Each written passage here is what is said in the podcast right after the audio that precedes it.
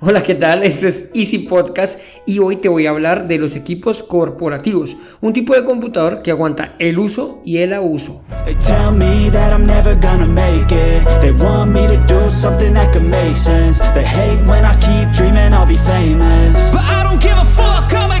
They Bienvenidos a Easy Podcast, el podcast, el programa donde hablamos de marketing digital y tecnología en tu idioma. Quiero recordarte que en Asisten.co tenemos desarrollo web, marketing digital y ahora con cursos online, con los cursos online de, con todo lo necesario, todo lo que necesitas para el marketing online para emprendedores. Esto lo encontrarás en cuemon.com. Y sin más, comenzamos.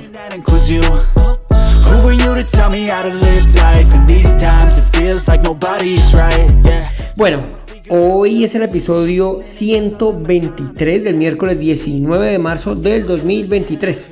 Y hoy es un día muy especial para los Simpsonizados. O sea, es el día de los Simpsons. Y si buscas eso en Google podrás ver todos los capítulos y gratuitos. Pienso que, pienso que ya muchos a estas alturas sí nos hemos visto los Simpsons y muchos somos fans de los Simpsons. Es que los Simpsons están entre nosotros hace más de 35 años y a partir de 2017, cuando cumplieron 30 años al aire, se comenzó esta celebración. Como curiosidad, no sé si sabías que los Simpsons solo tienen 4 dedos en cada mano, pero hay dos que tienen 5 dedos. Si lo sabes, déjamelo en los comentarios a ver qué tan fans de los Simpsons son. Y otra de las curiosidades eh, es que Springfield se llama así porque es uno en Estados Unidos hay decenas de municipios con este nombre. Así no se puede identificar un solo lugar o, por lo menos asociar un solo lugar en donde eran de donde eran originarios los Simpsons. Bueno, y ahora sí, como dijo el dermatólogo, al grano. Hoy te voy a explicar la diferencia entre un computador corporativo y un computador o un equipo de consumo. Este tipo de equipos tienen muchas ventajas los corporativos con respecto a los que podemos comprar en una tienda de cadena o un centro comercial convencional. Y es que si no lo sabías, existen este tipo de equipos o digámoslo así, estos dos grandes grupos de equipos, los que son de consumo, de llaman línea hogar, de consumo, equipos de casa y están los equipos corporativos, empresariales, profesionales, de trabajo pesado, incluso llegan a llamar, digamos de alguna manera, se dividen en estos dos grandes grupos. Entre las principales características yo sinteticé, por decirlo de alguna manera, siete características que identifican a un equipo de, eh, de, un equipo corporativo, un equipo profesional. Son los equipos que se utilizan más en grandes entidades. Lo primero, las licencias. Ese es uno de los puntos más relevantes o que debemos destacar en la compra de un equipo corporativo, cuando haces una compra de un equipo corporativo. Estos equipos pues ya, ya te van a traer licencia normalmente, cosa que pues no todos los equipos de consumo las tienen. Hay equipos de consumo que sí que es verdad que traen licencias, pero normalmente traen la versión home no la versión profesional, que digámoslo así, es la que más se utiliza en ambientes corporativos. Un equipo que sea corporativo directamente ya te va a venir con licencia según pues como lo compres evidentemente. Y si la compras una licencia de Windows pues ya te va a venir con una licencia profesional que tiene ciertas ventajas. Tengo un capítulo tengo un podcast donde te hablo de esas versiones el segundo punto es el rendimiento y la fiabilidad. Este tipo de equipos están diseñados para obtener un rendimiento mejorado y una alta fiabilidad. Internamente los componentes son de mejores marcas, podemos decirlo, más duraderos y externamente tienen materiales pues también más duraderos predominando el metal. Realmente he encontrado que los equipos corporativos predomina o hay más metal que, otras, que otro tipo de material. En cambio, los equipos de consumo son más pasta. Y esos componentes, eh, pues esto hace que sean más duraderos, que tengan mejor calidad para garantizar perdón, su durabilidad. La escalabilidad. Los equipos corporativos pueden ser actualizados más fácilmente. Nuevamente entra en juego los componentes, pues este es un papel importante que tienen los equipos ya que da más margen para ampliar la memoria RAM o el almacenamiento. Recientemente eh, me encontré un caso de un equipo corporativo que se compró mm, de segunda mano más o menos en el año 2020, o sea, relativamente un equipo viejo. Si encuentras un equipo corporativo es que pues ya le han dado uso, ¿de acuerdo? Ya alguna entidad dijo, listo, hasta aquí llegamos con este equipo y sale a la venta. ¿Por qué? Vuelvo y reitero, son equipos que duran más. Entonces, me encontré con este caso, un equipo eh, que lo querían actualizar, un equipo viejo, vamos a decirlo de alguna manera, pero que a pesar de que ya tiene bastantes años en el mercado, es posible actualizarle discos en tecnología M2, cosa que pues es difícil encontrarlos en los nuevos, pues ya no te voy a decir de un equipo que tiene seguros 5 años. Entonces, esto hace que la escalabilidad de los equipos corporativos sea superior. El cuarto punto tenemos el soporte técnico. Este tipo de equipos normalmente tiene garantías más extendidas, arrancando muy por encima de la garantía de los equipos de consumo. Piensa que un equipo de, de corporativo, perdón, tiene aproximadamente o aproximadamente no, inicia más o menos en tres años.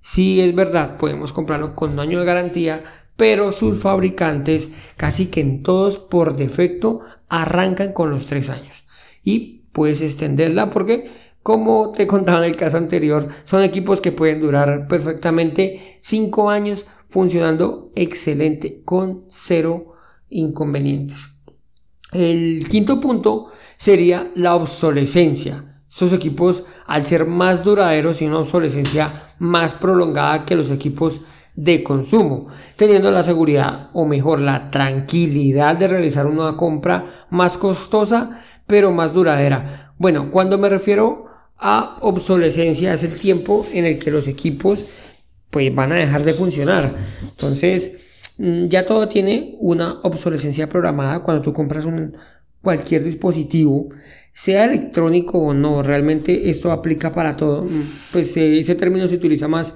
para tecnología eh, ya tienen una vida útil. Su fabricante ya sabe eh, más o menos el tiempo en que el equipo va a durar. Se dice que la obsolescencia de los equipos ronda entre los 3 y los 5 años. ¿De acuerdo? Entonces, con esos equipos vamos a tener una obsolescencia, un tiempo de funcionamiento más elevado, más prolongado que los equipos de consumo. El sexto punto sería la seguridad. Los equipos que son corporativos tienen un factor más de seguridad, por decirlo de alguna manera, como una huella dactilar. Hay muchos equipos que ya traen la huella dactilar ahí en el equipo para poder desbloquearlos y la encriptación de datos desde la BIOS. Sí que el sistema operativo como Windows brinda uno, pero esos equipos traen una adicional que viene directamente configurada en la BIOS. Esto para garantizar la confidencialidad de sus archivos o de su información. Y bueno, te dije que había separado siete, por decirlo así, que para mí conceptos son muy relevantes, la batería. Muchos de esos equipos tienen la posibilidad de tener dos o más baterías para tener una mayor autonomía. Sí que es verdad que en este punto pues difiere mucho porque hay equipos, miras, hey Andrés, pues mi computador le dura mucho la batería, sí, es verdad, hay equipos que les dura entre 6, 7, 8 horas, pero si comparáramos dos equipos exactamente iguales, vas a ver que el equipo corporativo, la batería tranquilamente le duplica en la duración. Entonces, esto lo hace pues porque son equipos que están más pensados para la movilidad. Se supone que un equipo corporativo se va a entregar a una persona si es un portátil que va a tener una alta movilidad o por lo menos para eso son los equipos portátiles. Entonces, están pensados para ese tipo de personas, donde conectarse, donde buscar un enchufe, por decirlo de alguna manera, pues es más complicado.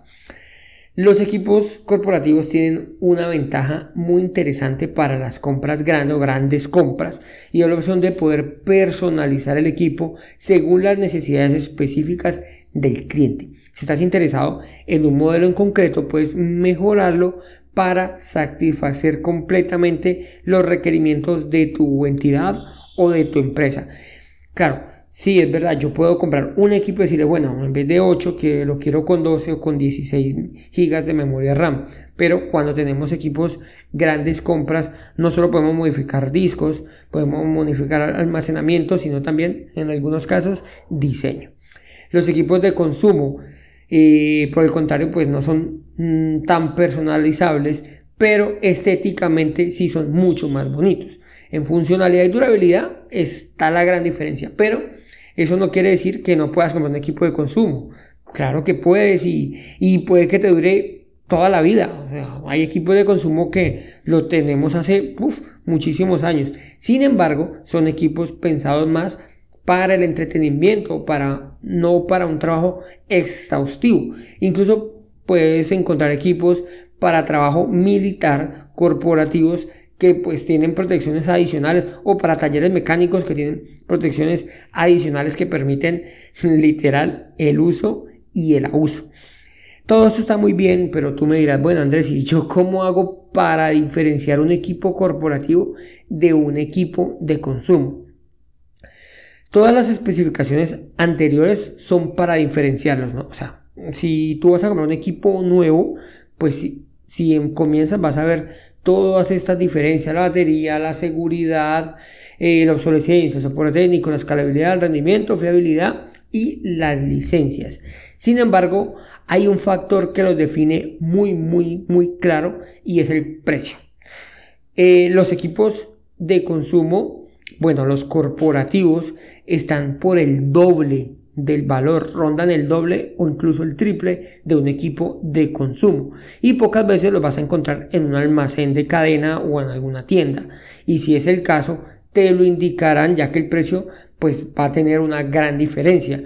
Y este precio em, digámoslo así eh, uno de los factores que ayuda Sí, los materiales, los componentes, pero es el tema del licenciamiento. El licenciamiento para los equipos corporativos pues es más caro y además pues te brindan una garantía que arranca, como te decía, a partir de los 3 años. Estéticamente pueden ser idénticos, pero detallando más los equipos encontrarás que los equipos corporativos normalmente son metálicos. O sea, literal, vas a ver que, es, que no es pasta, sino que es metal. Recientemente en una, en una entidad se adquirieron dos equipos, uno corporativo y unos meses después la misma referencia pero de consumo.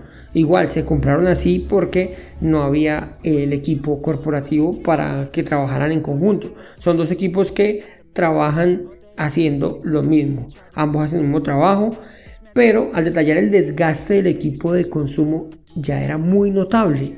O sea, se compraron los dos y al cabo de unos seis meses cuando vamos a ver el desgaste, el equipo de consumo tiene un desgaste, se notaba muy, muy alto.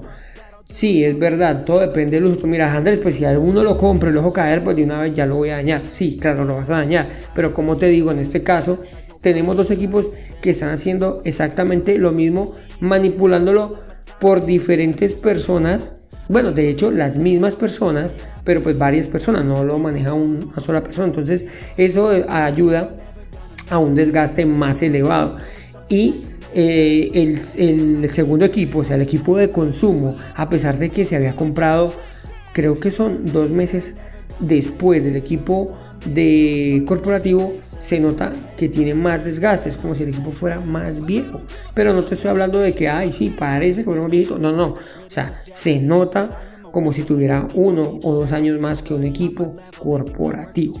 Entonces, eh, esto hace que sea un factor muy decisivo a la hora de hacer una compra para una entidad, una empresa. Mm, además, pues no permite eh, agregar la segunda batería ni tiene los mismos puertos de conexión internas y eso que son los mismos modelos. Bueno, hoy quería un podcast, pensé que iba a salir súper cortico, pero esto era lo que te quería contar el día de hoy. Muchas gracias por escuchar este episodio de Easy Podcast. Si te gustó, no olvides dejarme 5 estrellas en la plataforma en la que me estás escuchando y nos vemos en el próximo episodio donde te hablaré del mantenimiento que necesita una página web Sí, todas necesitan un mantenimiento.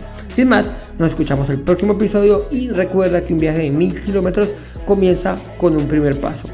Chao, chao.